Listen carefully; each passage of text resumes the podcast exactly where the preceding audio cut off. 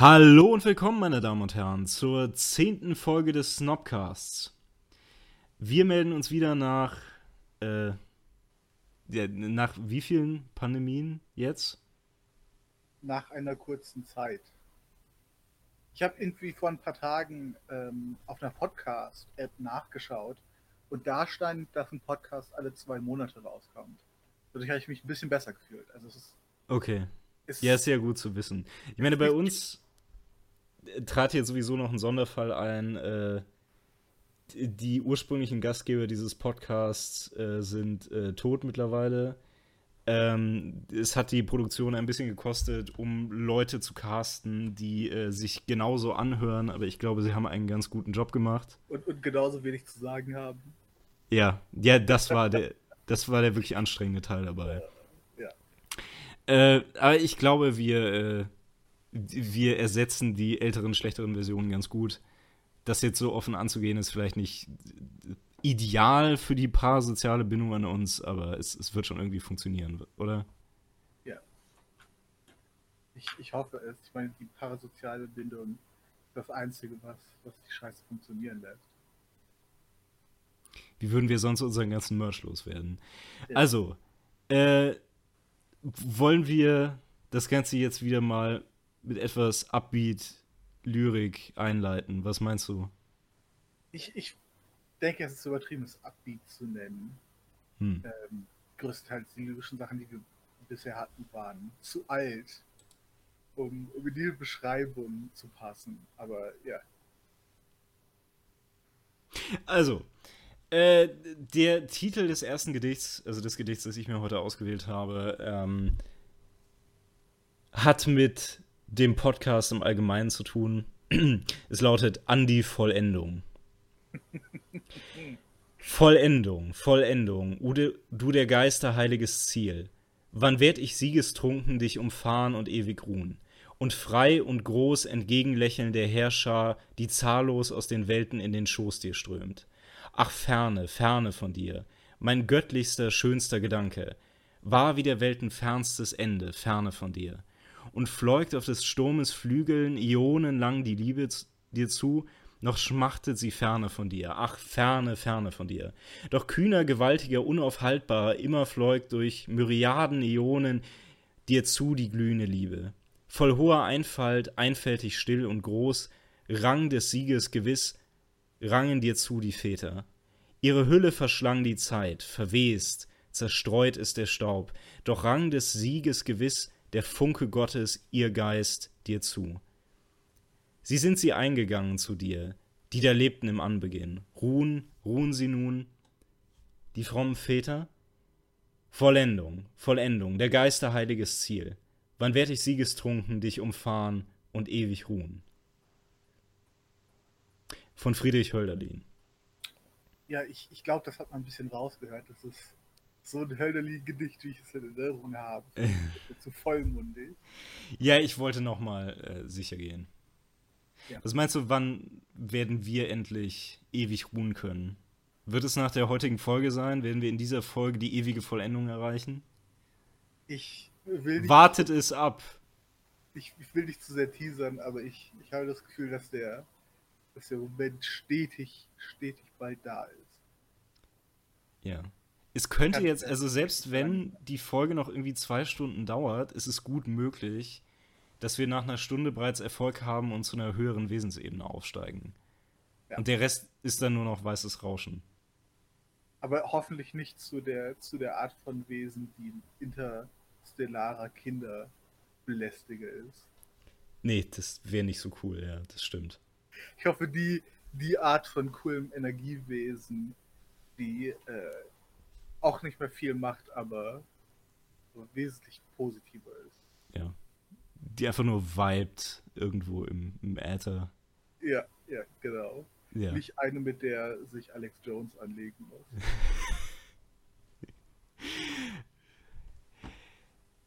ich fürchte, ich muss dieses Video hier jetzt nochmal einfügen, oder? Wie er irgendeinen so Typen auf der Straße verfolgt. Und ihn anschreit, dass er ein interstellares, nicht körperliches Wesen ist, was Kinder vergewaltigt, ja. Ja. Ja, mal sehen, ob ich das finde. Okay, aber du bist dran. Genau. Ähm, ich habe versucht, ein Gedicht zu finden, was, was zum Thema der Folge passt. Und äh, das Gedicht, was ich gefunden habe, heißt Die neue Kirche von Hermann Rollet. Die neue Kirche. Der Gottesgeist, der frei sich offenbart, in jedem Wesen, im geheimsten Leben, der sich ewig seine Kraft bewahrt, trotz allem feindlichen Entgegenstreben. Als einst die Menschheit aus der Liebe Glück tief in die Nacht des Heidentums versunken, da führte Christus sie zum Quell zurück, aus dem sie wieder Lebensglück getrunken. Doch haben sie den hehren Gottesgeist, der in der Christuslehre sich bewahrt, entstellt, verdreht, mit Zauberdunst umkreist, bis er nun wieder frei sich offenbarte. Und darum ist die neue Kirche groß, die deutsche Kraft und deutsche, die deutsche Kraft und deutscher Mut gegründet, weil durch ihr Lichtreich in der Liebe Schoß die Menschheit einst mit freiem Geiste mündet. Ich glaube, man, man hört raus, äh, es ist ein, ein, nicht ein katholisches Gedicht. Nee. Es ist ein Gedicht von allen Protestanten. Dazu möchte ich noch mal kurz anmerken, wer nicht glaubt, dass ein Priester auch ein Zauberer ist, äh, ist äh, gleichzeitig ein Heretiker. Danke sehr.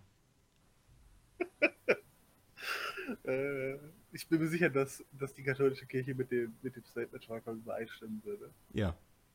Ähm, okay. Ähm, Ähm, aber ja, also mit Häresie werden wir es heute noch genug zu tun bekommen. Ja. Ähm, ich dachte mir deswegen, machen wir doch erstmal was Erfreulicheres. Äh, wir wir haben es ein, ein paar Mal schon gemacht, nämlich, dass wir einfach irgendwelchen random Shit empfehlen, äh, der uns in der Zwischenzeit aufgefallen ist, der uns gefallen hat. Ich werde mal kurz den Anfang machen.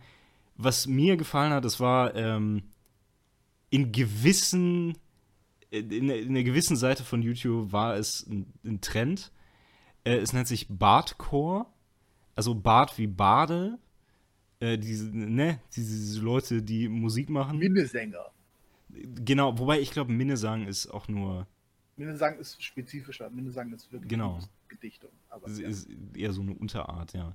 Ähm, aber was es eigentlich ist, ist, man nimmt irgendwelche populären Lieder, ich habe hier gerade äh, Nevermind offen, äh, zum Beispiel, und macht daraus äh, und macht daraus irgendwas, was mittelalterlich klingt. Und teilweise, also es klingt jetzt so, als wäre es nur, keine Ahnung, durch irgendwelche Synthesizer gejagt oder so. Aber viele Leute vertonen es wirklich komplett nochmal neu. Also organisch mit den Instrumenten und so. Äh, meistens nur die Melodie, in manchen Fällen auch mit, ähm, äh, mit, na, ähm, Vocals, also- Gesang. Genau, also aber auch mit dem, also mit einem angepassten Text. Äh, dazu kann ich sehr empfehlen die äh, Bardcore-Version von Fortunate Son. Äh, die funktioniert, also in, in, in dem Bild von, in dem, also mit dem Video, äh, da ist äh, ein, ein fliegendes Wikingerschiff mit drauf, der über einen Wald fliegt, wo Leute in den Bäumen sitzen. Also es ist, ich, ich weiß nicht, Fortunate Son sagt dir was? Nee, sagt mir, glaube ich, nichts. Das ist dieser, ähm, man, man hört das in jedem Vietnamkriegsfilm. Ah, okay. Ja, äh, okay. Äh, ich glaube, ich werde das einfach mal verlinken. Also eine Playlist zu diesem ganzen Zeug, das ist ziemlich viel geworden. Also, ja. Habt Spaß. I like it. Und was ich äh, auch nebenbei so aufgekommen ist, was auch cool ist, ist ähm, Cowboy-Core. Äh, was im Prinzip dasselbe ist, nur mit irgendwie Western. Äh, mega gut ist die ähm, Spaghetti-Western-Version von ähm, ah, Sekunde äh, von Boulevard of Broken Dreams. Ah, Äh, ja, hätte, hätte ich auch irgendwie nie gedacht, aber das ist wirklich gut. Also, ich werde das mal verlinken. Ähm, viel Spaß damit. Im Zusammenhang damit habe ich auch noch was gefunden, äh, ein, äh, ein äh, mittelalterlichen, äh, mittelalterliches Gemälde, Bilder. Äh, das heißt ähm, Historic Tale Construction Kit. Also mit dem kann man sich im Browser irgendwelche mittelalterlichen Bilder zusammenbauen. Äh, ich werde hier später irgendwas Beispielhaftes einsetzen. Irgendwas, was ich für diesen Anlass zusammengesetzt habe. Äh, ja, Auch das werde ich verlinken und äh, viel Spaß damit. Ähm, ja, das ist die eine Sache. Weiß nicht, willst du gerne mit irgendwas reingrätschen? Ja. Äh, ich empfehle in dieser Ausgabe den Buchstaben W. Oh, das ist quasi wie eine Sesamstraße, ne? Genau, das, das war die Assoziation, die ich gerade hatte. Ja. Ich glaube, das ist, das ist das Beste, was, was ich hier empfehlen kann. Das Ganze ist natürlich gekoppelt an äh, einen Auftritt von dir mit Elmo in der Sesamstraße, ne? Ja. Ja, also da, genau. Da, da hau ich da auch noch irgendeinen Link rein, wenn, Wo- wenn das wo- mal rauskommt. Wo wir, wo wir durchgehen, was alles mit W anfängt. Das W-Wort. Meinst du, das sollte man. Watte, Was? Wattanzahl.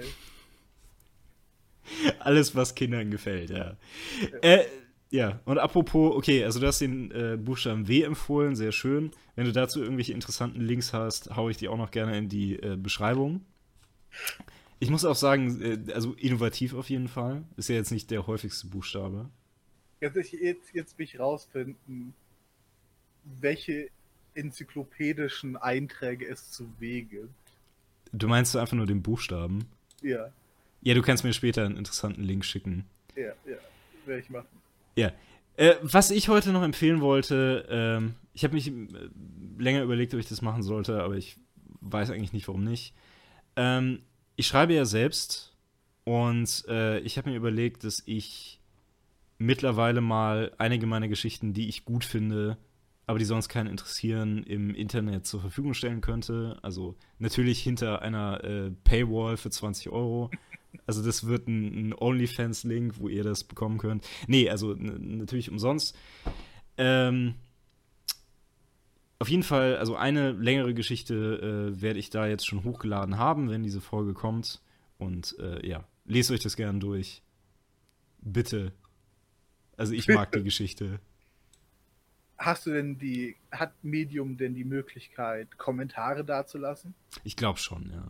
Dass, dass Leser sich sofort in Verrissen üben dürfen? Das solltest du ihnen eigentlich nicht sagen.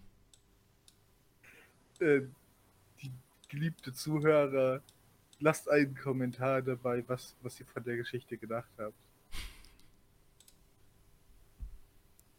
Ja, äh, mach das mal, aber nur wenn es gute Denkt Kommentare sind. Kritik, Kritik macht groß. Ja, denk daran, negative Kritik ist Hassrede. Ähm, alles klar. Will, will- willst du noch gerne mit einer Empfehlung kontern oder ähm, haben wir es dann erstmal?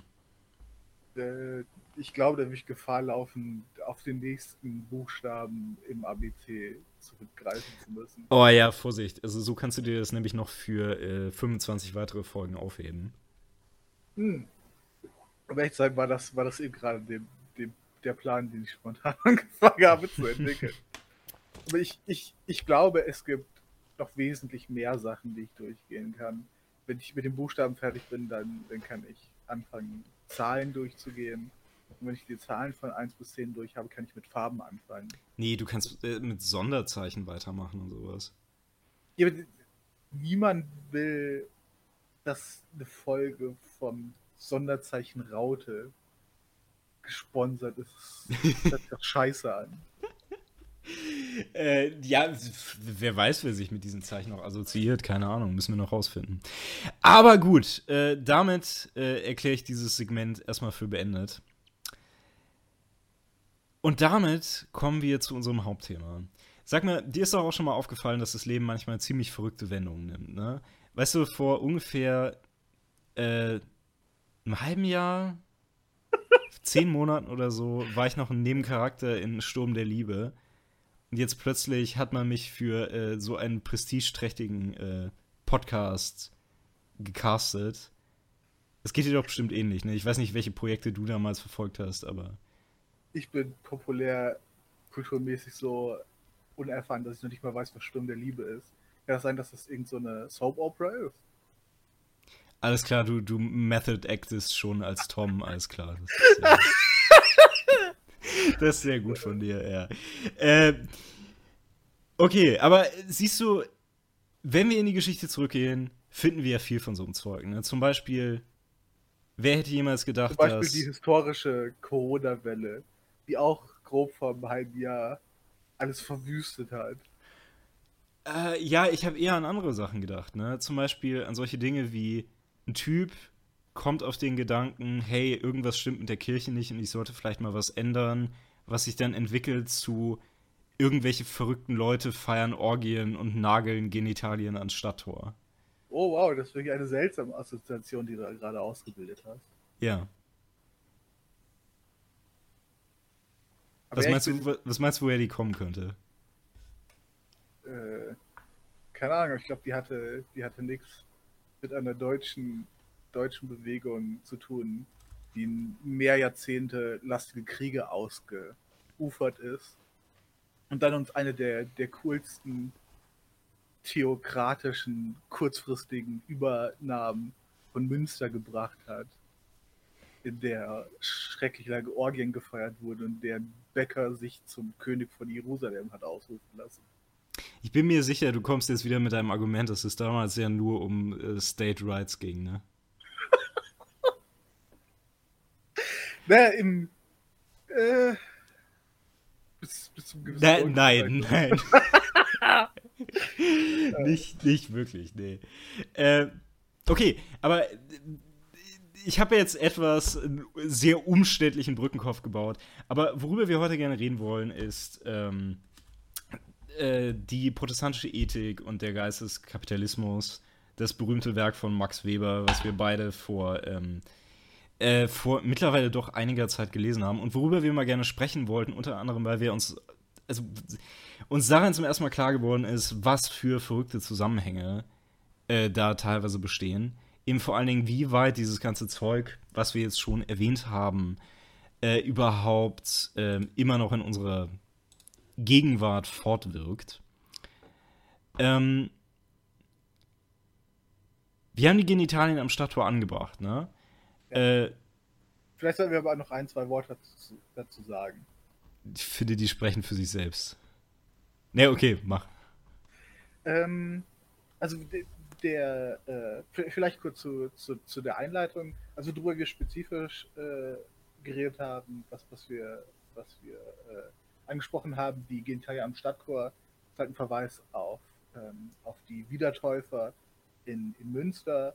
Ähm, viele hundert Jahre lang war Europa ja politisch und religiös relativ stabil, ähm, mit einer relativ ja, eingrenzenden äh, kulturellen und, und ökonomischen, ökonomischen Ordnung, ähm, die aber ziemlich, ziemlich gut funktioniert hat. Und äh, dann ist die Reformation passiert aus, auf, äh, auf Basis von Sachen, die eigentlich viele Leute nicht wollten. Also Luther, Luther selbst war ja kein, kein Unterstützer der, äh, der Auflehnung durch die Protestanten. Allerdings hat, wie so oft bei, bei umbrechenden Revolutionen, zu einer Menge seltsamer und wilder Sachen geführt. Mm. Äh, und ich glaube, das, was, was oft so als die Höhe bezeichnet wird, ist halt die Übernahme von Münster, in der ein Bäcker, ich glaube nicht mal ein Bäcker, ich glaube, es war sogar ein Bäckergelehrter, äh, Bäckerlehrling, Ja. sich, äh, sich zum, zum König von Münster und zum, ich glaube, nachfolgenden König von Jerusalem hat krönen lassen, um dann wilde Sexorgien und rituelle Magie in der Stadt auszuleben, Ja, der gute Bis- Shit. bis die katholischen Truppen irgendwann einmarschiert sind und äh, wirklich ziemlich, ich glaube, alles platt gemacht haben. Ja, sie irgendwie in Käfigen an, am Dom aufgehangen haben. Diese Käfige hängen da übrigens heute noch. Ja, also eine, eine, eine gute, gute Zeit lang. Aber um von der Assoziation jetzt nochmal wegzukommen, Webers Buch ist spezifisch nicht darüber, Nee, Sondern- nicht unbedingt. über die langfristigen und seltsam wirren Auswirkungen dieser Genau. jetzt erstmal nur rein theologischen Entwicklung. Also der Aufriss, ähm, aus, aus, aus dem er das Ganze zieht, wie er überhaupt auf das Thema kommt, ist der, dass er die Beobachtung macht, ähm, die Kapitalisten, äh, äh, Verzeihung, habe ich das schon übereinander geworfen, die protestantischen Teile Deutschlands sind tendenziell wirtschaftlich produktiver meistens sogar irgendwie wohlhabender als die katholischen. Und wenn man äh, protestantische und katholische Bevölkerungsteile vergleicht, dann verhalten sie sich wirtschaftlich anders. Ja, und zwar und in dem nur, Sinne. Nicht nur in den Bundesländern, sondern sogar auch, wenn man europaweit auf die unterschiedlichen Länder sieht. Genau, ja. Ähm, wie er zu diesen Daten gelangt ist, ich glaube, darüber ist, darüber ist viel Sekundärliteratur geschrieben worden. Das ist alles vielleicht so ein bisschen zweifelhaft. In vielen Fällen ist es vielleicht mehr so eine Art educated guess, was er da macht. Ähm, aber also darüber sind wir jetzt definitiv nicht hier, um äh, dafür sind wir jetzt definitiv nicht hier, um darüber zu reden. Also äh, ich, ich, fürchte, hätte man das irgendwie feststellen wollen, wäre das auch an die, weiß nicht, an, an der Grenze des Sinnvollen gewesen, oder?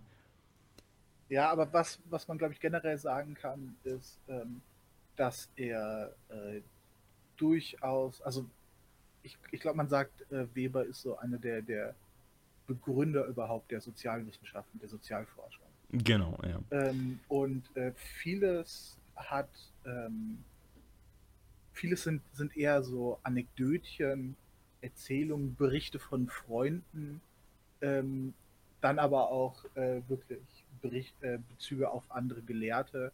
Aber ich hatte größtenteils eher das Gefühl, ähm, dass, äh, dass das Ganze eine scholastische Abhandlung ist, anstatt eine gezielte empirische Forschung glaube nicht, dass das, ähm, dass das den Wert der Betrachtung schmälert.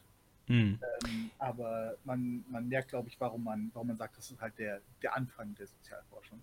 Ja. Ähm, nee, da hast du recht. Erklär vielleicht nochmal kurz, was du mit scholastisch meinst.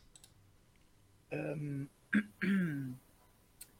ähm, vielleicht ist es, ist es nicht ganz systematisch die richtige Bezeichnung, aber ähm, in, in Teilen von seinen, äh, von seinen Ausführungen habe ich das Gefühl gehabt, ähm, er versucht zwar gezielt ähm, gewisse Prozesse äh, aufzuarbeiten und zu systematisieren, aber teilweise pass passiert diese Systematisierung auch einfach aus dem Selbstzweck heraus. Also es, äh, es, werden, äh, es werden Betrachtungen geschildert, Unterscheidungen getroffen, die nicht zwangsläufig zu dem Ziel führen, sondern die, die einfach interessant sind die man machen kann. Mhm.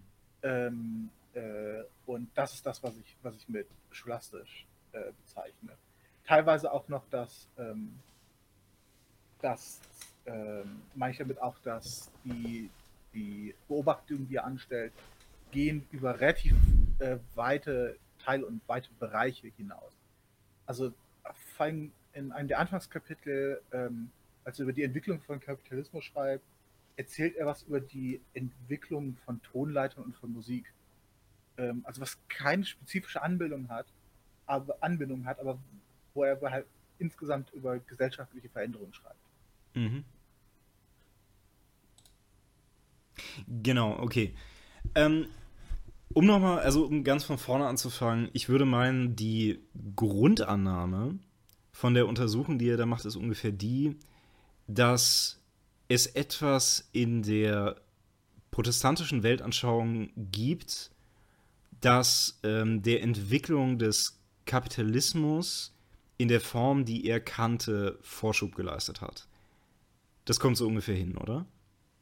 Ah, ich würde aber eher sagen, dass, dass das Ergebnis. Also ähm, ich hatte eher das Gefühl, äh, die, der Ausgangspunkt ist, hey, äh, in den letzten 200 Jahren gab es, 200 Jahre ist wahrscheinlich schon zu weit gegriffen, aber äh, in den letzten zwei, drei Generationen gab es auf einmal sehr große gesellschaftliche Umbrüche. Äh, vor allem in der Art und Weise, wie produziert wird. Mhm. Und äh, wie, wie kommen die eigentlich zustande? Und äh, das, was du genannt hast, was das, das, was du genannt hast, ich würde sagen, das, das ist eine Antwort dann darauf. Ja, okay. Nee, ich, ich verstehe, was du meinst. Wobei, also es geht ja nicht nur um. Es, es geht ja nicht nur darum, dass es allgemein irgendwelche Umbrüche gab, sondern äh, dass es in der Einstellung der Menschen größere Veränderungen gab. Also eben in ihrer Einstellung zu diesen, ja. diesen wirtschaftlichen Entwicklungen. So, okay, alles klar. Äh, wir können dann vielleicht erstmal erklären, was ist denn überhaupt gemeint mit dieser Geisteskapitalismus-Geschichte. Ne? Also es ist ja der eine Teil sozusagen ja. der, der, der Formel äh, des Titels. Der, durchaus nicht so einfach zu machen, ähm, weil der Geist, von dem man da redet, ist ja wirklich ein, ein Zeitgeist. Also der, der zumindest an einem gewissen Punkt schwierig nachzuvollziehen ist, weil man nicht mehr in der, in der Zeit von Weber lebt. Mhm. Ähm, aber ich denke, in, äh, in gewissen Aspekten leben wir in dem Phänomen äh, noch weiter fort. Ja. Aber wir, wir haben ja, also er, ähm, er unterscheidet diesen Geisteskapitalismus ja zu dem, was er Tradition oder traditionelle Art des Lebens nennt. Ähm, und äh, die ist ja heute wahrscheinlich noch schwieriger nachzuvollziehen, außer man hat jetzt irgendwie in einer Aussteiger-Community gelebt oder bei, bei amischen Leuten. Mhm. Ähm, aber das ist, das ist die Trennung, die er macht. Wirst du mir also zustimmen? Also du, du meinst die Trennung zwischen einer etwas weiterentwickelten Gesellschaft und einer traditionellen? Ich würde nicht, ich würd nicht zwangsläufig äh, weiterentwickelt sagen, ähm, weil, das, weil das schon so ein bisschen eine, äh, eine wertende Ebene beinhaltet. Mhm. Ähm, und noch nicht mal, es muss ja noch nicht mal technologisch weiterentwickelt sein, ne? ähm, sondern es ist ein Unterschied, ein Unterschied in der Art, wie man halt wirtschaftet und wie man über das Wirtschaften denkt. Genau. Und äh, okay, ja, okay. Und ich weiß nicht, also was das angeht, scheint es mir eine relativ, also gibt es erstmal eine relativ griffige ähm, Definition dafür, was damit gemeint ist. Nämlich, also der Geist des Kapitalismus ist alles, was ähm, das Gewinnmachen um des Gewinnmachens willen beinhaltet. Oder was das Gewinnmachen und den Profit als Wert in sich selbst betrachtet. Ähm, Weber gibt dafür als Beispiel, also er nennt das irgendwie so die sozusagen am besten destillierte Form davon, ähm, Auszüge aus so gewissen Ratschlägen, die Benjamin Franklin gegeben hat für ein gutes Leben. Ich weiß nicht, ich kann da ein paar raus zitieren. Kunde. Hit das ab. Ja, dafür bräuchten wir auch eigentlich so ein extra Format, oder? Wo irgendwer sich dumm verkleidet oder sowas. Ich, ich hätte gern so ein, äh, so ein Soundboard, wie das Leute bei der Kirmes haben. Mm. ähm, ja. Genau, mit, mit dann auch so einer Einstellung, wo ich, wo ich so vage, pseudomotivierende Sachen über so ein, so ein vollkommen verschalltes, verechotes Dingen rufe. Los geht's, los geht's, los geht's, los geht's. Genau so. Ja.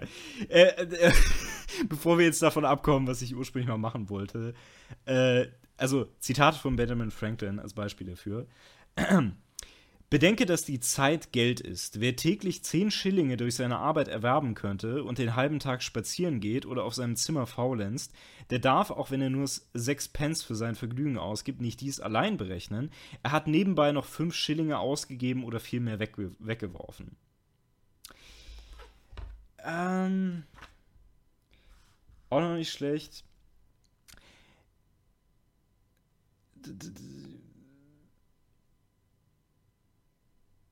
Also er redet hier über den Nutzen von Geld und äh, dass man, also dass ein Geld, äh, dass ein Stück Geld quasi Nachkommen erzeugen kann. Wer ein Mutterschwein tötet, vernichtet dessen ganze Nachkommenschaft bis ins tausendste Glied. Wer ein Fünf-Schilling-Stück äh, fünf Schilling umbringt, mordet alles, was damit hätte produziert werden können. Ganze Kolonnen von Pfund Sterling. Also Meinst was, du ja, auch was ja zu, aus einer gewissen Perspektive auch wirtschaftlich einfach falsch ist, weil äh, wenn ich irgendwie faul bin und das Geld dann für, für irgendeinen Bullshit verwende, wird das ja nicht aus dem Geldkreislauf gelöscht. Sondern wovon, doch. wovon er. Ja, doch, doch. Wenn du dir Eiscreme kaufst, wird das Geld gelöscht ähm, sondern was er meint, ist für die eigene Nutzung, für den Zinseszins. Mm, genau. Aber ich finde halt schon diese, diese Ausdrucksweise sehr gut mit dem, ähm, also, also da steckt ja schon ein moralischer Punch dahinter, ne? Mit dem, ja, mit dem ja. Morden. Genau. So. Dann auch noch gut, oder also vielsagend, bedenke das nach dem Sprichwort, ein guter Zahler der Herr von jedermanns Beutel ist.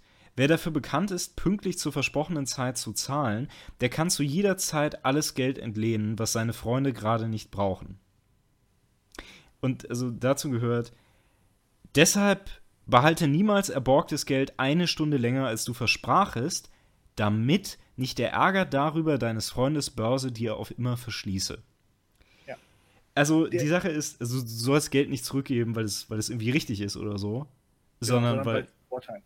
Ja, äh, es hat halt ansonsten Business-Nachteile für dich. Ähm, wo, wo wem das gegenübergestellt wird, ist, äh, was ich jetzt die, die traditionelle Art äh, genannt habe. Ähm, und das ist einfach, ähm, du versuchst das Geld, äh, du, du hast einen gewissen Lebensstandard äh, und du versuchst den einfach aufrechtzuerhalten. Und du, du weißt, was das für ein Standard ist, weil deine Eltern denselben Standard hatten und weil deren Eltern denselben Standard hatten. Und äh, du führst es einfach nur sofort und du machst halt, ansonsten kümmerst du dich halt um andere Dinge.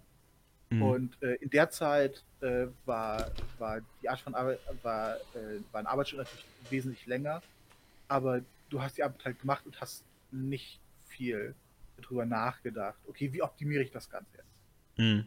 Ähm, Was ja genau passt, also damit wir das historisch noch ein bisschen einbetten können, zur, äh, naja, also zur Gesellschaftsart des Ancien Regime. Ne? Also einer statischen Gesellschaft, in der sich nichts weiter bewegt und in der sich auch nichts weiter bewegen soll. Genau. Ähm, und in der, in der es vielfach religiöse und moralische Vorstellungen gibt, die gerade eben sagen, dass Reichtum anzustreben auch eigentlich unmoralisch ist. Hm.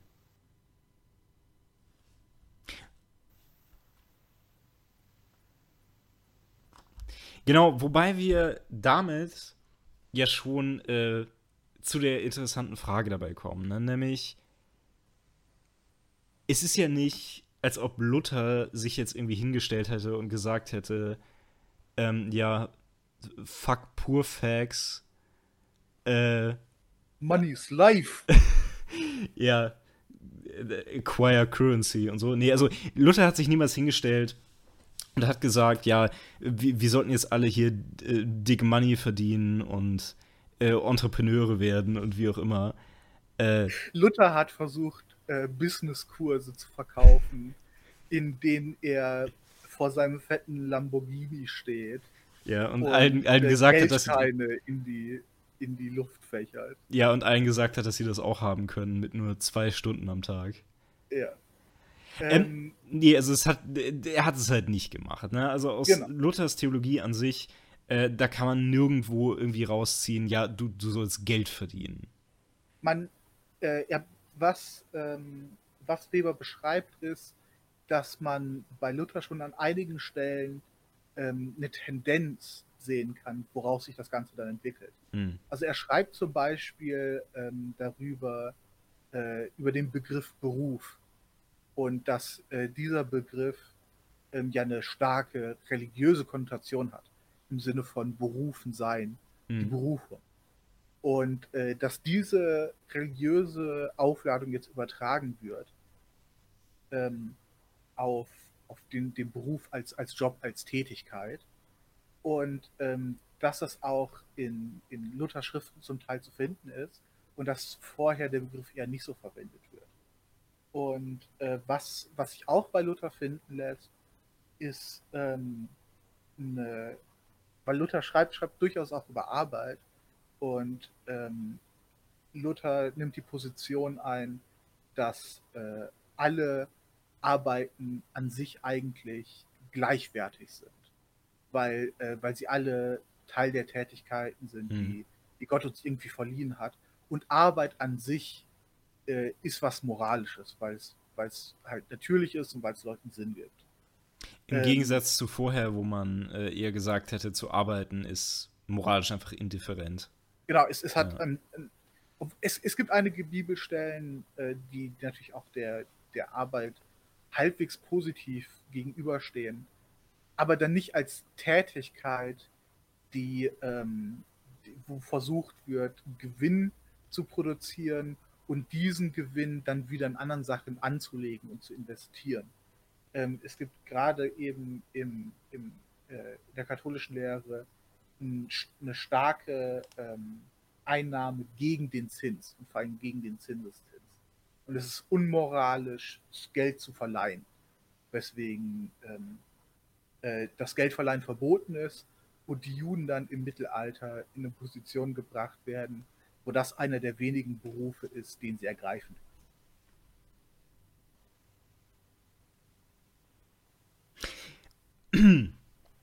So, was wir jetzt natürlich wieder von vornherein sehen müssen, ist, es waren jetzt die protestantischen Länder, in denen sich, ähm,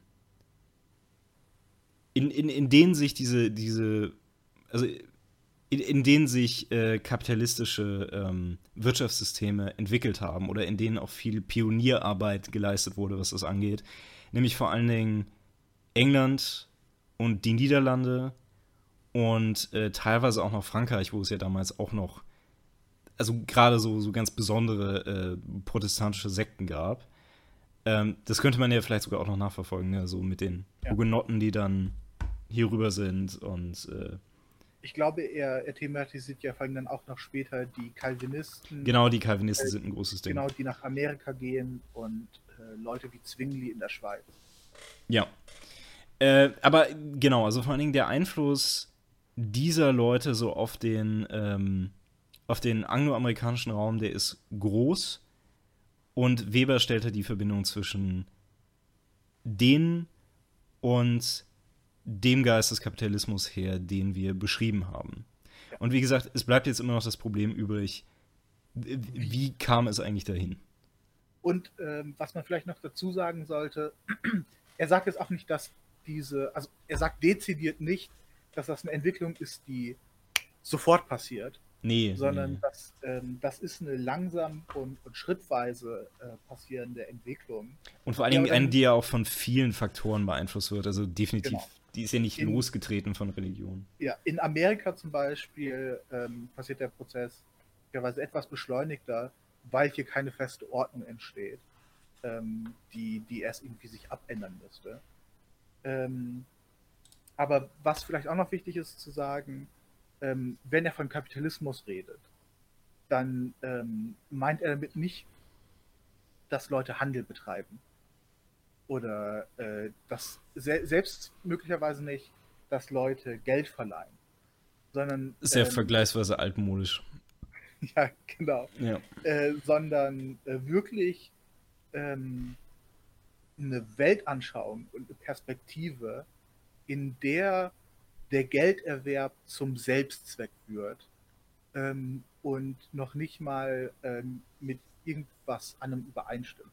Also er nennt zum Beispiel äh, eine Befragung, die er durchführt, in der ähm, er eben gerade Protestanten danach befragt, ähm, warum sie denn dem, dem Kapitalismus, so wie er hier beschrieben wird, nachgehen. Und äh, eine Antwort ist äh, für meine Kinder und Enkelskinder, ähm, die er nicht wirklich überzeugend findet und die, die auch ja durchaus Katholiken und andere geben, wenn man, wenn man sie danach fragt, warum sie, äh, warum sie versuchen zu arbeiten, äh, warum sie Arbeit nachgehen. Aber äh, das ist irgendwie auch, äh, ich glaube, das war der, der meistgenannteste Grund. Aber der, der zweitgenannteste Grund findet Weber sehr überzeugend, nämlich es ist teils von meinem Leben geworden. Ähm, also es ist einfach eine Eigenschaft, die ich mache und ich weiter fortführe aus, äh, aus, aus Gewohnheit einfach. Mm. Ähm, also, das ist was, was mich angewöhnt hat. Ja.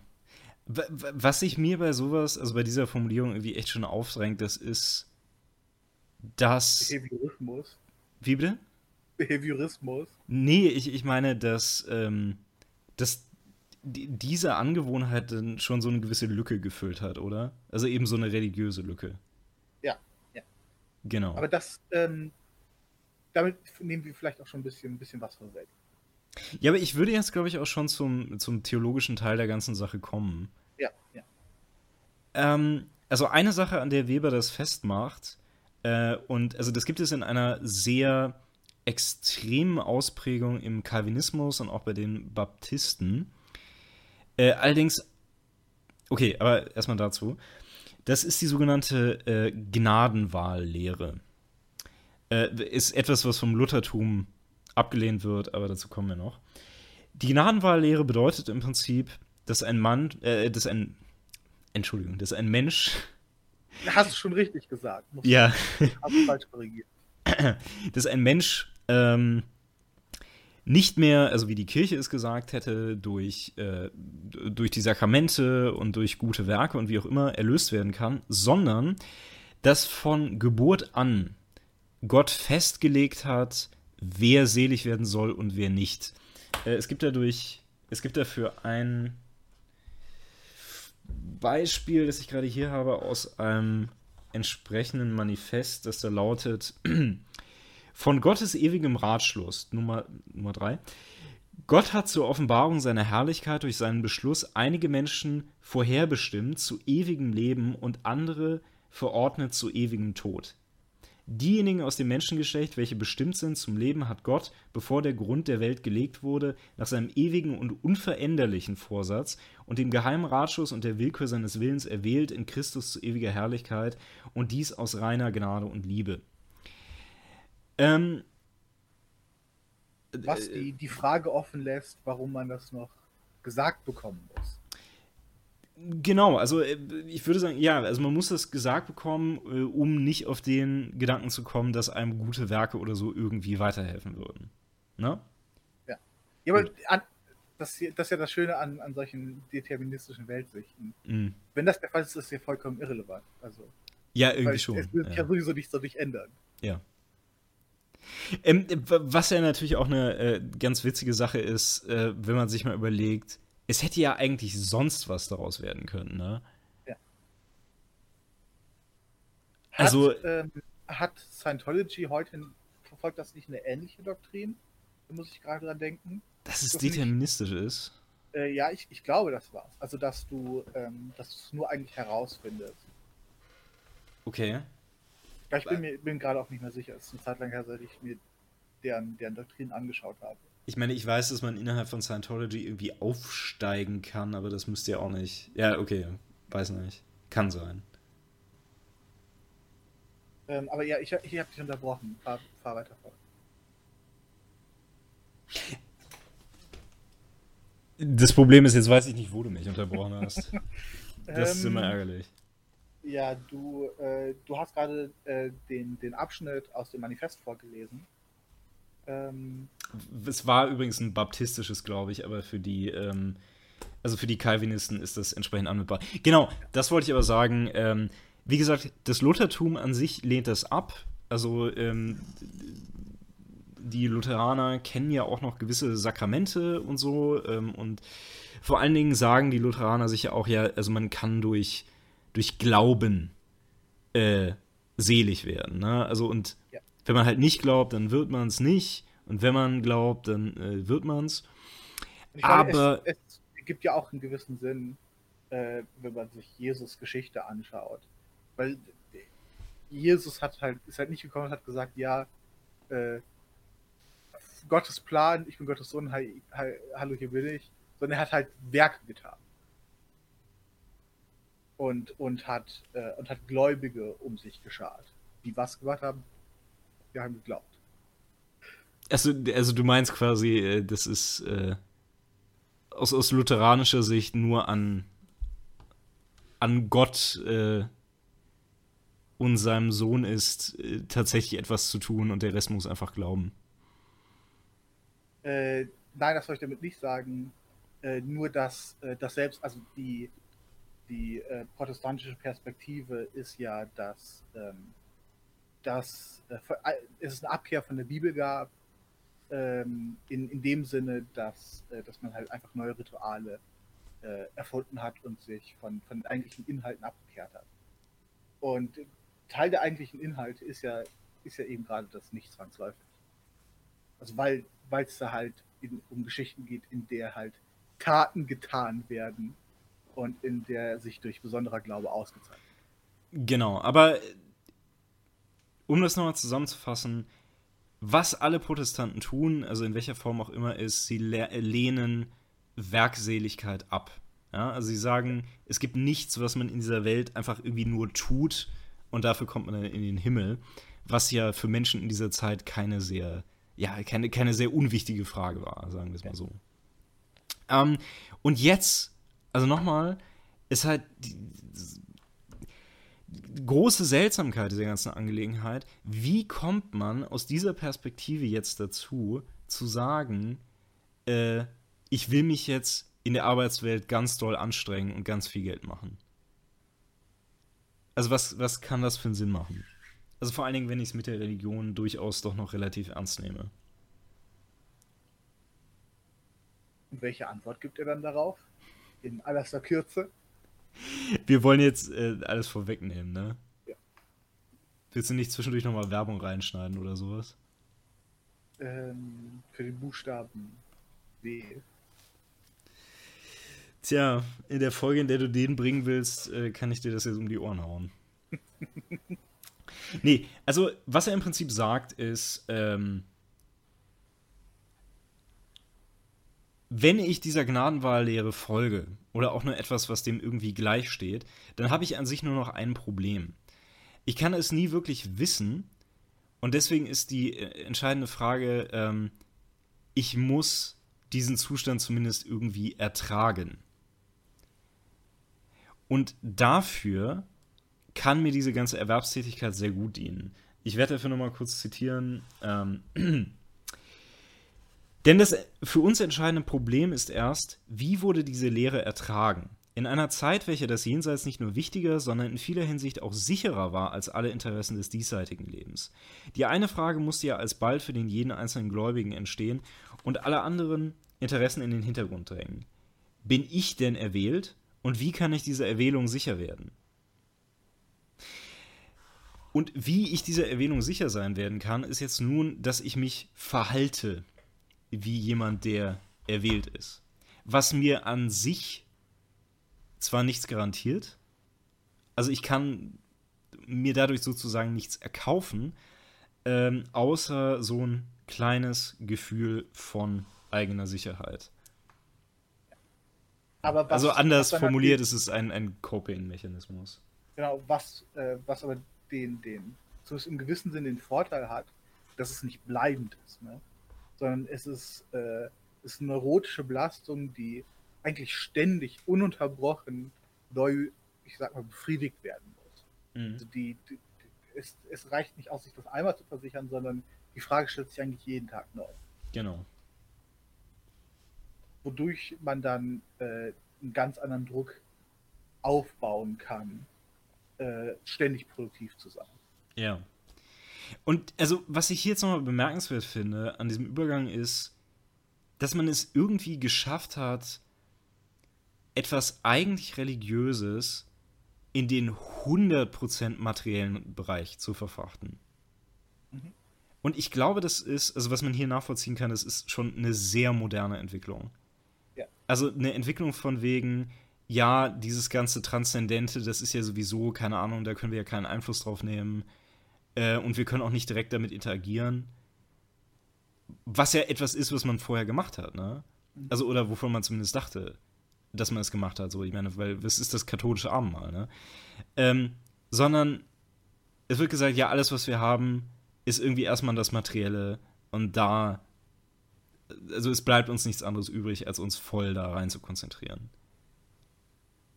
Und das äh. da ist, also das, ohne jetzt weiter was vorwegzunehmen, kein großer Sprung ist zum, ja, wir vergessen das, Transzend äh, das transzendente Ganz, das äh, scheint erstmal einleuchtend, oder? Ja, obwohl man ja auch noch dazu sagen muss, ähm, dass es, also ich, was ich glaube, was ich glaube eben gerade schon gemacht habe, äh, das ist ein Mehrgenerationen-Schritt und vor allem äh, ein Schritt, der dann irgendwann ganz später mehr oder weniger zu einer vollkommenen Trennung führt. Mhm. Und zwar insofern, dass die Leute entweder nur noch, ähm, nur noch namentlich Protestanten sind und äh, eigentlich da gar keine Überzeugungen mehr hinterstecken, oder dass sie das ganz ablehnen, aber trotzdem immer noch ähm, diesen, die, diesen Restaspekt äh, des, des Profitverfolgens nachgehen. Mhm. Und äh, die, die interessante äh, und vielleicht ein bisschen erschreckende Dynamik ist halt, dass so eine Loslösung durchaus passieren kann. Ähm, und, äh, und dann so eine, äh, so eine sehr, eigentlich eine eher Randeigenschaft äh, plötzlich seine eigene Dynamik äh, entwickeln kann und dann heutzutage, würde ich sagen, mehr oder weniger eine ganze eigene, äh, eigene Ideologie aufbauen kann. Ich würde sagen, für uns ist es gerade deswegen noch interessant, weil die Geschichte solcher großen weltanschaulichen Umbrüche ist ja wirklich noch nicht sehr lang. Ne? Also normalerweise war das ja wirklich alles immer relativ statisch, aber ich glaube, wir tun sehr gut daran, uns das genauer anzusehen, weil ja, wir werden jetzt in Zukunft wohl, glaube ich, mal mehr damit zu tun bekommen. Ja, ins, insgesamt gibt es ja die, die akzeleristische Tendenz zu sagen, dass gesellschaftliche Entwicklung mit schneller werdenden Technologie auch immer weiter äh, schneller werden und voranpreschen. Und äh, da ist es ja durchaus interessant, äh, einen Blick auf, auf den Anfang dieser oder den Anfang einer dieser Dynamik zu werfen. Mhm. Ich könnte mir halt vor allen Dingen vorstellen, dass, also in, in der Zukunft nochmal das Problem sein wird, dass es eine viel größere Varianz gibt, alles viel fragmentierter ist und deswegen wie dieses, also wie diese ganz, diese vielen verschiedenen Faktoren zusammenspielen, noch um einiges unübersichtlicher wird. Eine, eine Vielfalt von was meinst du? Meinst du von, von Weltanschauungen. Also weißt du, es gibt nicht nur irgendwie diese zwei äh, oder keine Ahnung, so diese paar christlichen Sekten, sondern es gibt halt allen möglichen Scheiß, die völlig unterschiedliche Ansätze für Dinge haben und die auf ganz seltsame Weise interagieren. Ja, Aber es, es, das ist eine interessante Frage, auf, auf, die ich vielleicht ganz kurz eingehen will, weil es kommt halt darauf an, ähm, als was man heutige Ideologie ansieht. Ne? Und äh, wenn man, wenn man äh, das irgendwie auf materieller Basis sieht, also dann äh, gibt ja eine, oder es, es gibt eine gewisse Tendenz, die ich, ich glaube ich auch annehmen würde, zu sagen, ähm, eigentlich gibt es heute auch nicht wirklich die, die große ideologische Vielfalt, weil die materiellen Bedingungen äh, relativ vergleichbar sind, zumindest in dem, in dem Sinne, dass äh, dessen Profitstreben jetzt halt überall ist, dass überall es halt irgendwie um Produktion, Verbrauch und Konsum geht ähm, und dass praktisch überall Amerika. Äh, ein, ein Gedanke, das, das ist mal wirklich, das ist mal wirklich eine, eine düstere Zukunftsversion. Ja. Aber du, äh, du, verstehst, was ich meine, ne? Oder erscheint dir, erscheint dir der Gedanke? Nee, nee, ich glaube, ich verstehe auch den Standpunkt. Aber ich weiß nicht. Also, gerade, dass du jetzt das Zusammentreffen hast, es gibt. Ähm, also es, es gibt ja auch immer noch diese ganzen religiösen Vorstellungen, die da draußen in der Welt existieren, ne? Ja wozu dieses ganze säkuläre Zeug jetzt noch dazukommt.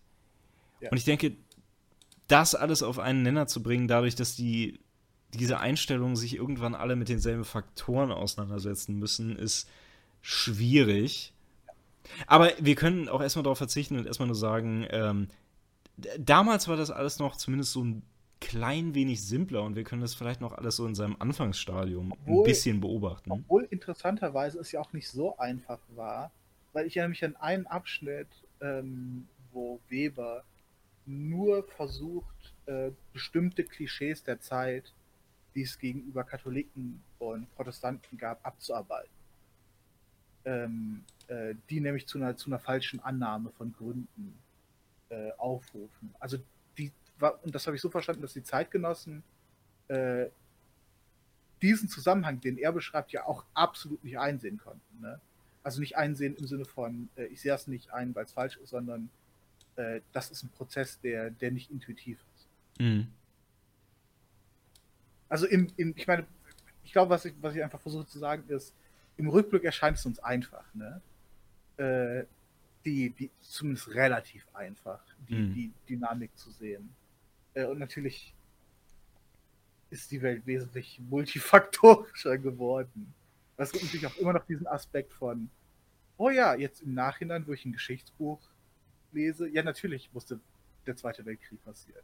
Ja, nee, äh, also ganz ehrlich, das zum Beispiel hier ist so eine Sache, die finde ich nicht mal im Nachhinein so simpel. Und es ist klar, dass es damals noch was ganz anderes war. Ne? Also ja. so für die ersten Leute, die sich nur gedacht haben, hey, wir haben etwas andere religiöse Vorstellungen, die wir jetzt trotzdem noch ja. gegen den Willen der Kirche irgendwie durchsetzen können.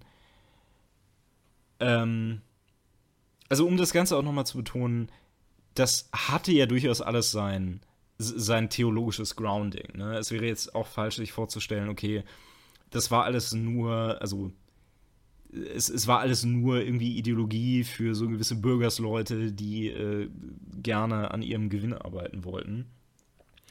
Es ist ja. eben, also wie soll man sagen, eine etwas, äh, also bei dem Gnadenstand äh, zeigt es sich wahrscheinlich noch am meisten, äh, eine etwas extreme Auslegung auch des paulinischen Satzes davon, dass wer nicht arbeitet, auch nicht essen soll. Mhm. Und dass äh, so eine Unlust zur Arbeit dann als fehlender Gnadenstand interpretiert werden kann. Ja. Und das hat ja durchaus, es hat irgendwo seine religiöse Basis. Also es ist nicht nur, ähm, nicht nur irgendwas dazu gedichtetes. Ja. Gut, dann lass uns doch noch mal kurz den Übergang erklären ähm, Weber ist ja jetzt auch nicht der Meinung, dass das zu seiner Zeit oder auch nur zu Franklins Zeit eine wirklich religiöse Sache war. Ne? Ich meine, auch Franklin redet ja jetzt trotz der ernsthaften religiösen Grundlage, die das Ganze ja ursprünglich mal hatte, äh, jetzt nicht mehr davon, dass, keine Ahnung, Gott dir auftragen würde, deine Schillinge nicht zu ermorden. Ja. Äh, sondern das hat alles nur noch einen sehr säkulären Anstrich. Genau äh, falls, falls es den überhaupt noch hat. Also die, ähm, die, die Erklärung, die er so grob gibt, ähm, ist folgende. Äh, wir, haben, wir haben den Anfang dieser Dynamik beschrieben. Ne? Ähm, Leute äh, tragen diese, diese Nervosität mit sich rum, ähm, haben diese, diese äh, ideologischen oder äh, nennen wir es mal dogmatischen Einstellungen und fangen daher, zumindest ein, zwei Leute fangen daher an, dieses Verhalten oder ähnliches Vorverhalten zu zeigen. Ne? Und was dann passiert, äh, im, im Raffer jetzt vielleicht über ein, zwei Generationen, ist folgendes. Ähm, die Leute, die so handeln, sind natürlich effektiver in ihren Berufen, äh, in ihrer Karriere. Ne? Äh, ist ja ganz klar, wenn ich, wenn ich irgendwie konzentriert darauf bin, Geld zu machen und dann vor allem dieses Geld noch wieder in andere Geschäfte anzulegen, mache ich wahrscheinlich Profit daraus. Ähm, diese Leute äh, können dann im Zweifel auch ihre Operationen ausweiten und andere Leute aus den Berufen verdrängen. Ähm, das heißt, Leute, die diese äh, Vorstellungen, die diese ideologischen Ideen nicht teilen, werden einfach aus dem Markt verdrängt. Mhm. Ähm, zudem kommt noch der Faktor hinzu, dass äh, Leute ja nicht vollkommen blind sind. Und gerade wenn es um, äh, um Arbeitssachen geht, versuchen Leute ja immer wieder sich an anderen zu orientieren. Und äh, wenn jetzt jemand sieht, äh, dass einer seiner äh, Kollegen im Beruf versagt hat, der andere aber nicht, versuchen Leute natürlich auch Verhalten zu kopieren. Und was äh, dann passiert ist, dass nur noch die übrig bleiben, die halt äh, nach der kapitalistischen, nach dem Geist des Kapitalismus wirtschaften. Und ähm, dann passiert der Faktor, dass, äh, so wie wir ja ein, zwei Schritte vorher beschrieben haben, es durchaus Aspekte ähm, in der protestantischen Doktrin gibt, die der, dem reinen Profitstreben eher negativ gegenüberstehen. Und ähm, da das jetzt aber ein großer Teil der Lebensführung dieser, dieser Leute geworden ist, äh, fängt es jetzt so langsam an, dass religiöse Aspekte ähm, aus dem Leben verschwinden, eliminiert werden. Ähm, obwohl eliminiert sich wahrscheinlich wesentlich zu hart anhört. Aber in, in vielen Fällen werden die Leute dann ähm, der, der Religion mundgetreu noch äh, gehangen haben, aber werden sich nicht mehr wirklich damit identifiziert haben, werden damit keine, keine äh, innerliche Beschäftigung gehabt haben, sondern werden eine Beschäftigung gehabt haben mit dem, worin sie halt aktiv involviert waren, was äh, der Geist des Kapitalismus ist. Also sie werden nicht mehr, ähm, es wird kein ehrlicher ethischer Maßstab mehr für sie gewesen sein.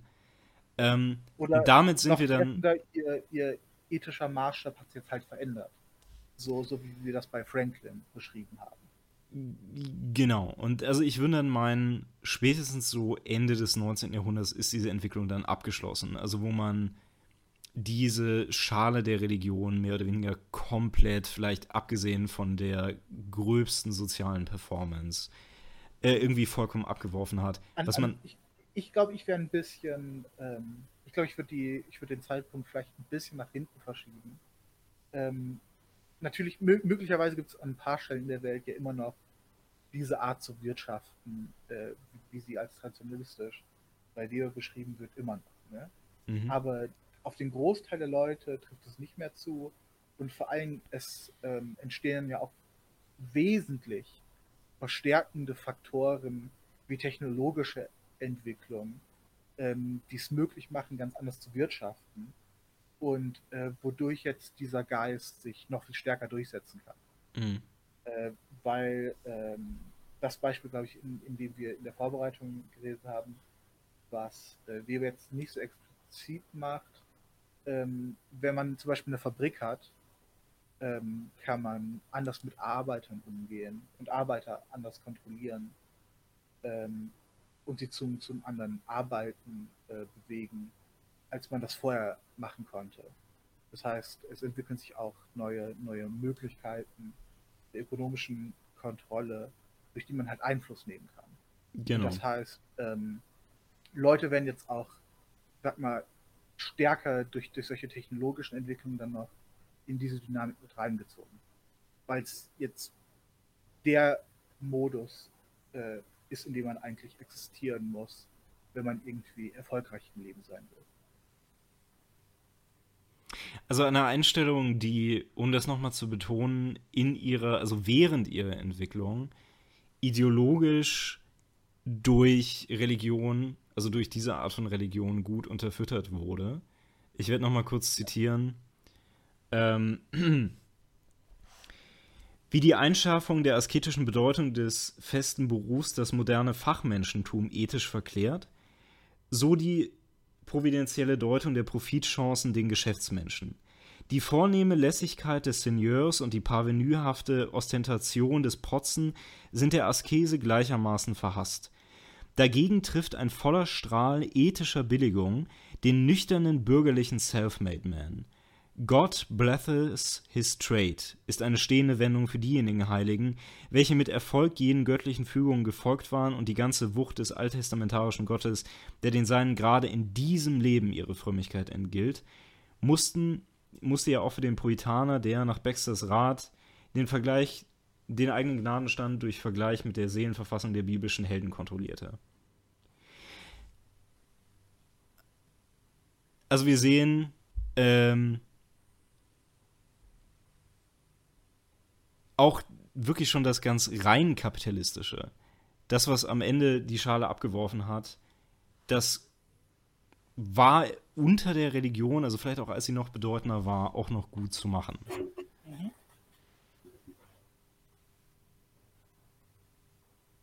Ähm, aber es kommt schon zu einer, ähm, es kommt schon zu einer Entzweiung der beiden, der beiden Sachen.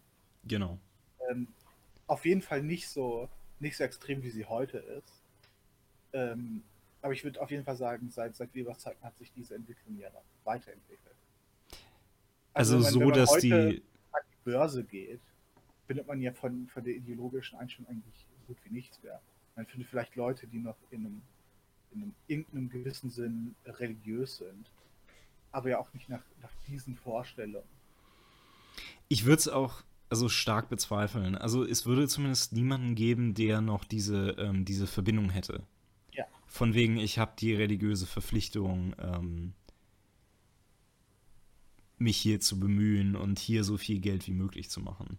Also, keine Ahnung, mit, mit gewissen Ausnahmen vielleicht. So gewisse Relikte mögen da noch vorhanden sein, aber nicht wirklich. Ähm, also, wir hatten es jetzt schon angesprochen, ne? Es scheint ja irgendwie eine ziemlich kalte Dynamik hinter dieser ganzen Sache zu liegen. Also, dass ähm, sich solche weltanschaulichen Standpunkte so zusammenstutzen können. Und zwar einfach rein nach, nach Nützlichkeit. Ja, und vor allem in einem sehr chaotischen, äh, unvorhersehbaren äh, Prozess eigentlich. Mhm. Also das, das ist ja der Grund, warum Weber diese, äh, diese Dynamik überhaupt beschreibt, weil sie halt aus dem äh, Standpunkt der, der Zeitgenossen ja nicht wirklich sehbar ist. Also die, die Ergebnisse sind, sind spürbar und äh, Leute kriegen die mit, dass Sachen sich verändert haben. Aber wie die Veränderung passiert ist und was sie genau impliziert, ist ja absolut nicht klar, würde ich sagen. Also du meinst ähm, äh, zeitgenössisch ist das nicht ja, klar? Ja, genau, zeitgenössisch. ja. Heute ist es vielleicht immer noch nicht klar. Ja, noch nicht, nicht völlig. Punkt, nee. obwohl, obwohl das ganz natürlich theoretisch wesentlich weit aufgerollt ist. Mhm.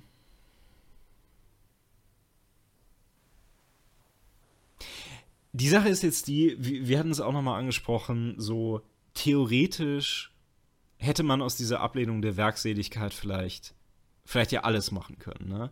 Keine Ahnung, wenn den, ähm, also irgendwelchen Calvinisten oder wer auch immer mit diesem Kram angefangen hat, wenn denen äh, irgendwelche Psychedelika äh, zur Verfügung gestanden hätten, vielleicht hätten sie ihr materielles Leben auch daran gehangen, ne? und wären, wären irgendwelche Proto-Hippies geworden. Ja, so mehr oder weniger, ne? Ich hätte nicht, ich hätte nicht gedacht, dass ich jemals das Wort Proto-Hippie verwenden würde. Irgendwie nicht, dass man besonders häufig sagt. Tja. Ähm, ja, klar. Ähm, ja, nee, aber. Ich, obwohl ich schon denke, ähm, was ich auch bei der Lektüre interessant fand, so wie ich jetzt eben gerade versucht habe, den, den Prozess der, der Beschleunigung und des Aussiebens beschreiben. Das ist ja genau. Mhm. praktisch analog zu, zu evolutionären Prozessen. Also es, es, ähm, es steht dahinter eine, eine gewisse äh, Zwangsläufigkeit. Also müssten wir, also das war jetzt auch, worauf ich hinaus wollte, müssten wir quasi zum Schluss kommen, sie haben dann letztendlich getan, was sie getan haben, einfach weil es vorteilhaft war für sie. Also eben vorteilhafter als äh, irgendwie äh, am Dorfweiler zu liegen und irgendwelche Pilze zu essen. Das, das hängt jetzt ein bisschen davon also ab, was Magic-Pilze meine ich. Ja, ja aber ähm, ich, ich, glaube nicht, weil diese Entwicklung, ähm, also sie war ja nicht sofort, sie hat sich ja nicht sofort positiv auf sie, auf sie ausgewirkt. Ne? Mhm. Man muss ja auch, ähm, auch daran denken, so ein Leben ist jetzt nicht super toll, oder? Also vor allem, wenn das noch wesentlich mehr körperliche Arbeit beinhaltet hat. Ja, ja aber hat es ja teilweise nicht. Ne? Also klar, wenn, wenn wir über irgendwie den puritanischen Bauern reden, ist das eine Sache, aber ähm, ich, ich glaube, das war zu großen Teilen, äh, waren es auch Religionen des, des Bürgertums einfach. Ja. Oder vor allen Dingen diese ganzen Bewegungen, wie eben der Calvinismus, waren mehr so eine bürgerliche Sache. Ja, ja.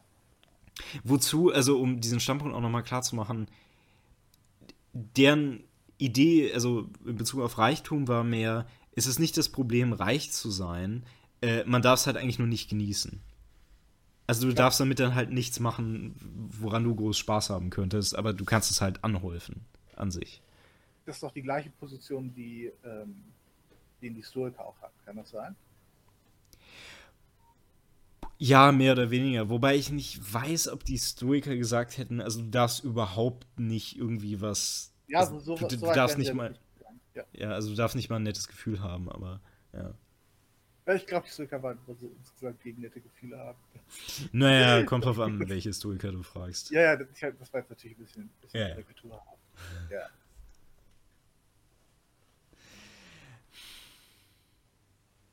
Das Ernüchternde an dieser ganzen äh, Vorstellung ist halt, dass wir uns jetzt natürlich die Frage stellen müssen, was wird denn aus unseren, also aus den, aus den Weltanschauungen, die es in dieser Gesellschaft aktuell so gibt, noch werden, ne? Also was für ein verrückter Shit, ohne dass wir es wirklich übersehen können.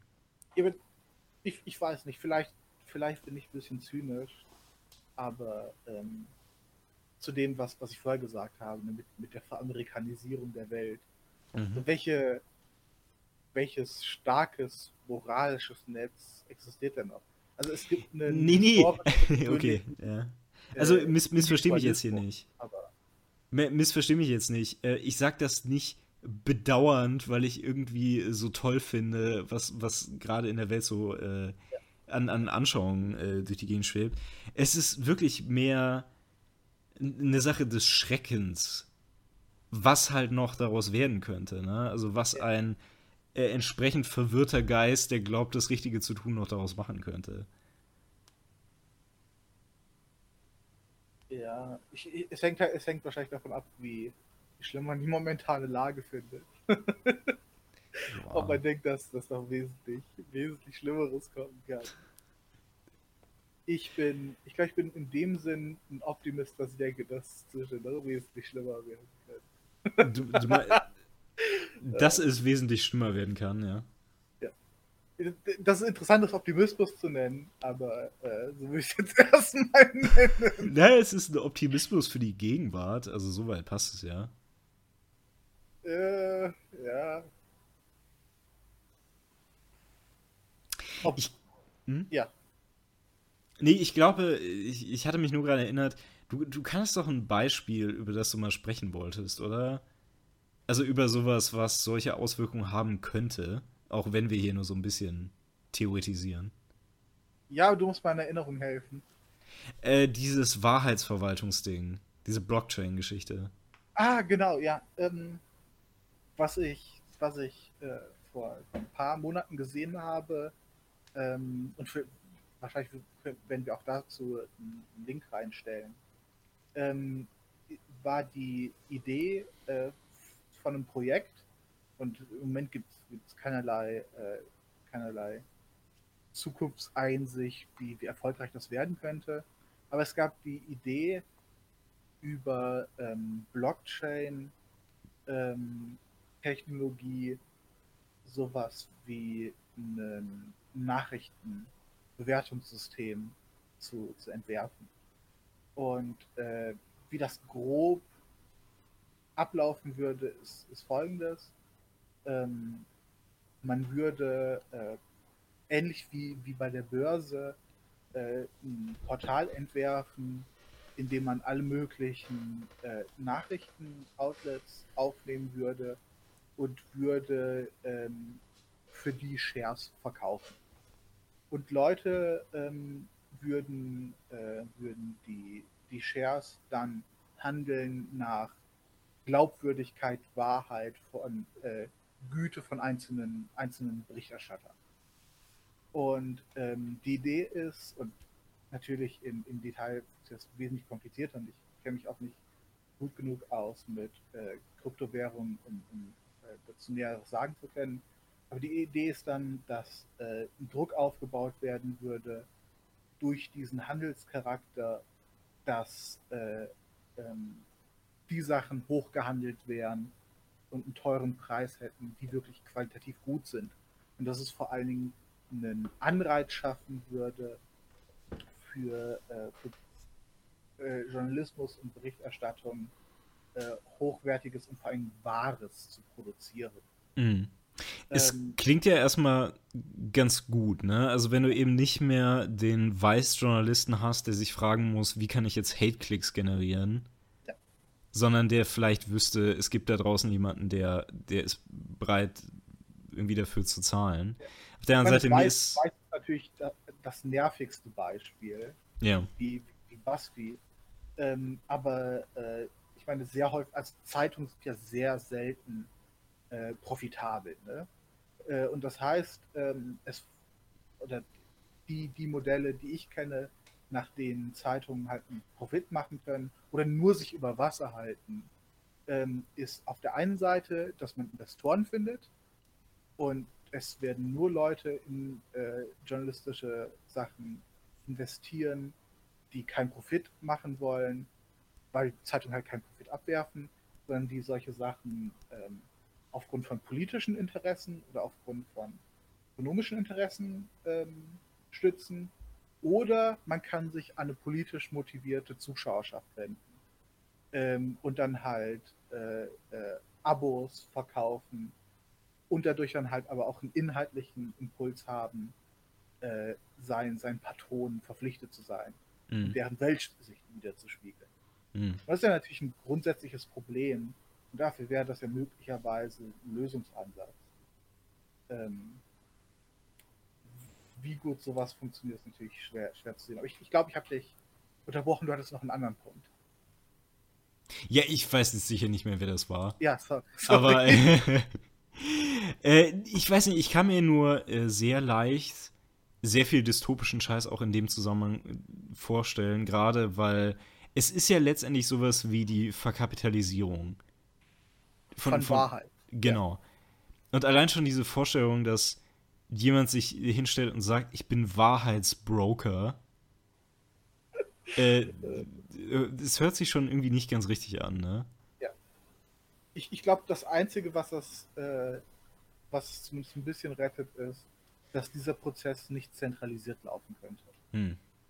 Ähm, äh, sondern nur, nur, einer, nur funktionieren könnte, wenn es halt viele verschiedene Interessen gibt, die sich so ausbalancieren, ähm, weil es halt eben diese, äh, diesen Anreiz durch Profit gibt, dass ideologische Interessen es halt nicht, nicht schaffen. Hm. Also wenn die unsichtbare Hand des Marktes in jedermanns Hose greift und. Genau, ja. Und der, so der, die Leute, die das Projekt machen, sind äh, 200% libertär. Ne? Ja, also, ja, äh, dachte ich fast. Wenn man, wenn man irgendwie eine, eine andere, andere ideologische Unterbau hat, dann glaube ich, kommt man nicht daraus, so ein Projekt zu starten. Das ist klar. Ja. Aber dass das zumindest eine, äh, eine Sache, bei der ich mir, bei der ich mir vorstellen könnte, dass sie ähnliche Wirkung hat. Was, was vielleicht ähnlich, ähm, was vielleicht ein anderes Beispiel ist, was man sich vorstellen könnte, was noch wesentlich dystopischer ist, ist die Auswirkung von Überwachungstechnologie auf, auf Gesellschaften. Meinst du eine spezielle? Äh, nee, ich meine ich, ich mein wirklich den gesamten Stapel. Mhm. Also all, jeden Scheiß, den man sich vorstellen kann. Kameraüberwachung, verschiedene auditive Überwachung, äh, Überwachung deiner Emotionen, Überwachung deines Stuhlgangs, in allen möglichen Sachen ähm, äh, äh, Geräte, die Metadaten aufnehmen. Deine Kaffeemaschine misst, wie lange du pinkelst, um dann dir, äh, um dann die Daten an, an Pharmaunternehmen zu verkaufen, was mit Inkontinenz helfen soll. Äh, solche, solche Sachen. Aber mhm. auch, auch natürlich den, den typischen staatlichen Scheiß. Und was, was das langfristig mit, mit Leuten macht, mit den Vorstellungen über Moral von Leuten, das ist ja nicht wirklich, nicht wirklich vorstellbar. Und er sieht aber auch nicht exakt rosig aus. Sag, sag ja, das ist, das ist, die, äh, das ist die dystopische Form. Aber sie hat den Vorteil, äh, im, gegenüber dem, dem vorher genannten, dass sie wesentlich leichter vorstellbar ist und wesentlich greifbarer ist. Mhm. Ja, das ist toll. Aber ganz ehrlich, dieser Wahrheitsscheiß ist für mich auch greifbar. Ich habe da so, so, so ein Bild vor Augen, wie, ähm, wie irgend so ein Typ, der von einem Haufen Bildschirm sitzt, sowas schreit wie äh, armenischer Genozid 5010. 5010. Ja, 50 das ist ja der Punkt, es würde ja nicht über Themen gebrokert werden, sondern über die News-Outlets, die, die diese Themen bearbeiten. Ähm, also es würde nie diesen direkten Berührungspunkt geben, sondern nur den Berührungspunkt, hey, die haben einen Artikel rausgebracht, der Bullshit ist, deswegen bricht ihr Stockprice zusammen. Ja, da finde ich, es, es geht noch nicht weit genug. Also es, es sollte einfach um, um irgendwelche mal, Fakten gehen. Phase 1 kommt jetzt und Phase 2 kann dann später irgendwann eingeführt werden. Ist doch alles gut. Das stimmt, ja. Vielleicht sollte ich da nichts übereilen. Ja. Weißt du, die Dystopien sind, sind die besten, die, die in Schritten kommen, so dass, dass man nicht die Möglichkeit hat, darauf zu reagieren. Ja, die besten Dystopien sind die, die zu denen, nein, zu denen der Weg zu ihnen hin mit den Freunden gepflastert ist, die wir auf dem Weg dahin gemacht haben oder so. Das ergibt sogar noch erschreckend viel Sinn. ja, seltsamerweise, oder? Ja. Ah, boy. Muss, musstest du die Stimmung so verderben? Warum hast du mich daran erinnert? Ja, also wenn du ein, ein, fröhlicheres Beispiel hast, aber ich meine, ich fürchte, man kann das kaum anders sehen, oder? Um ehrlich, um ehrlich zu sein, also, mir so gut wie fröhliche Beispiele für die Zukunft. Ja, aber ich meine, was wir jetzt besprochen haben, das ist ja auch keine so, so, so wahnsinnig optimistische Sache, ne? Ist halt. Ja nichts gut daran.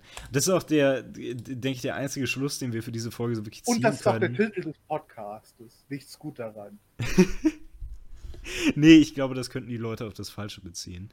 Aber ähm, was ich ja meinen würde, ist der große Schluss, den wir ziehen müssen, ist, wir müssen zurück zum Ancien-Regime.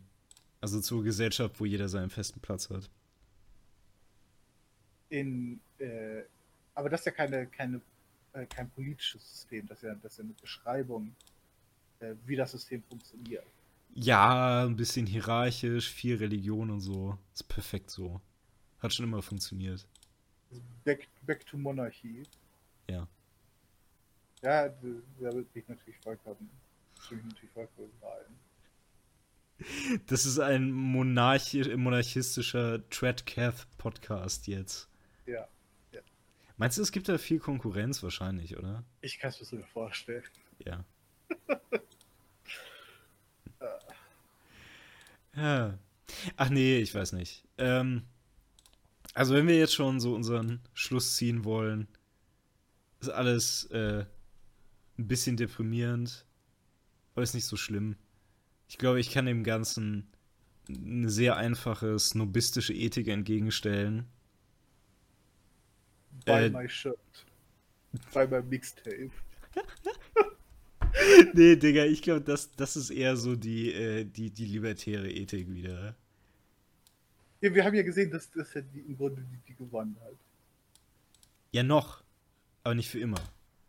Ich meine, ich weiß auch nicht, ob es ähm, korrekt wäre, den, den momentanen Status quo so zu beschreiben. Ähm, also ich, ich würde ich würd weil ich, ich denke nicht, dass ich denke nicht, dass wir, um das vielleicht nochmal klar zu machen, ich denke nicht, dass wir in, in der NCAP World leben. Nein, ach, natürlich nicht. Ja. Äh, sondern dass äh, das ist eine, eine, Mischung mit viel Staat dabei. Der Staat, der dabei ist, macht viele von den äh, von den Sachen, die positiv sind, aber er macht auch viel Scheiße. Hm. Ist vielleicht auch eine gute Zusammenfassung. Es gibt so Dinge, die machen viel Positives und sie machen auch viel Scheiß und am Ende kommt das alles so bei neutral irgendwie raus. Ja, das ist, das ist mir jetzt hier zu optimistisch. äh. Aber was, was vielleicht noch interessant ist, weil wir, jetzt, weil wir jetzt angefangen haben, die Narzissten, die wir sind, über so persönliche Bullshit-Sachen zu reden persönliche Meinung zu teilen. Äh, Weber macht das ja nicht wirklich, interessanterweise. Also, äh, sehr viel der, der Analyse ähm, thematisiert moralisches, moralische Einstellung, moralisches Selbstverständnis, religiöses Selbstverständnis. Es ist aber selbst eigentlich nicht explizit äh, in, in der moralischen Stellungnahme. Nee, das stimmt. Ich meine, vielleicht hat er auch. Aber ich meine, ich glaube, das war auch schon damals äh, durchaus ein, also der moralische Anspruch eigentlich. Ja, an, also, an also Ja, so einer von, von Amoralität letztendlich. Ja, Amoralität ist, äh, ist wieder konnotiert.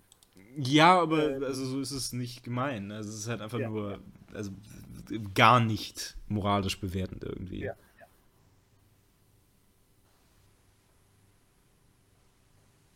Aber also ja, ich, ich schätze, wir haben uns in diese Bewertung jetzt ein bisschen reinbegeben, aber dieser Podcast ist ja auch keine Wissenschaft. Es ist Doch. eher. Ne, es Doch. ist eher Kunst. Nein, dieser Podcast ist tiefe alchemische Erfahrung.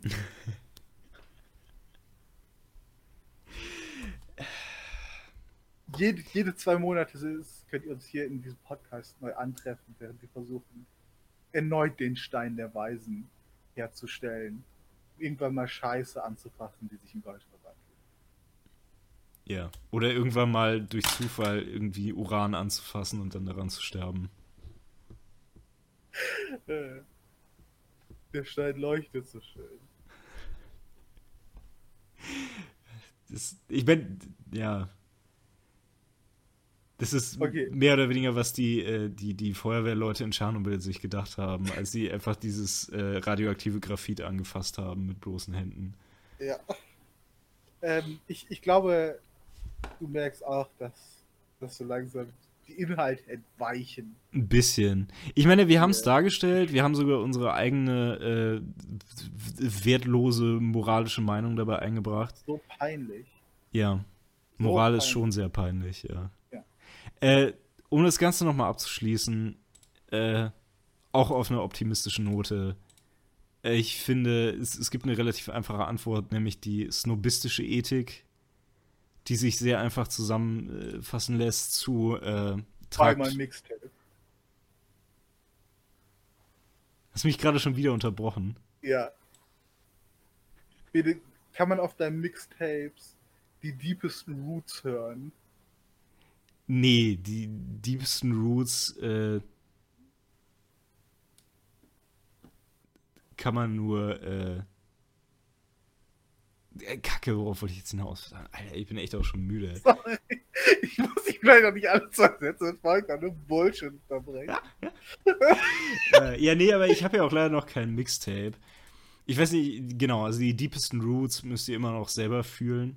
Oder ähm, vielleicht könnte man meinen, wenn man unsere Podcasts hintereinander reiht und irgendwie so ein bisschen zerhackt und neu zusammenmischt und dann rückwärts in doppelter Geschwindigkeit hört, Ja. dann, Kann- dann kann man da das Universum tanzen hören im Hintergrund. Ja. Ja.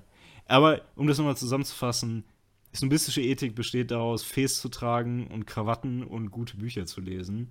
Und am besten sind natürlich meine, also lest sie. Klickt, klickt auf diesen Link. Ist alles umsonst. Noch.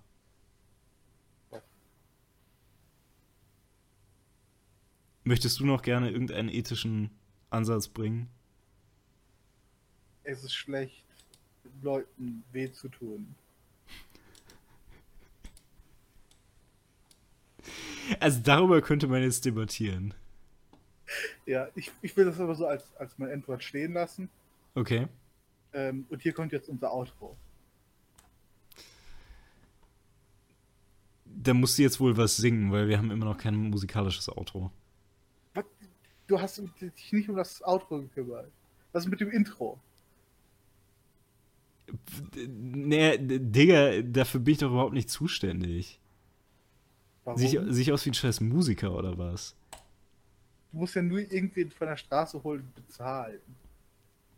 Hast du schon mal versucht, irgendwo auf der Straße Musiker in Anführungszeichen aufzutreiben? Nein. Ja, ist nicht einfach. Ich meine, du findest im Zweifel schon Leute, die irgendwie für dich singen, aber vielleicht sollte ich das Ganze mal so angehen. Dann- Aber wie auch immer. Nicht das, nicht das Outro. Ja, nee, wir, wir müssen das halt einfach mündlich regeln, so wie ich immer meine Hausaufgaben gemacht habe.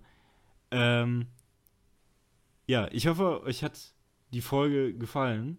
Lasst uns das gerne wissen.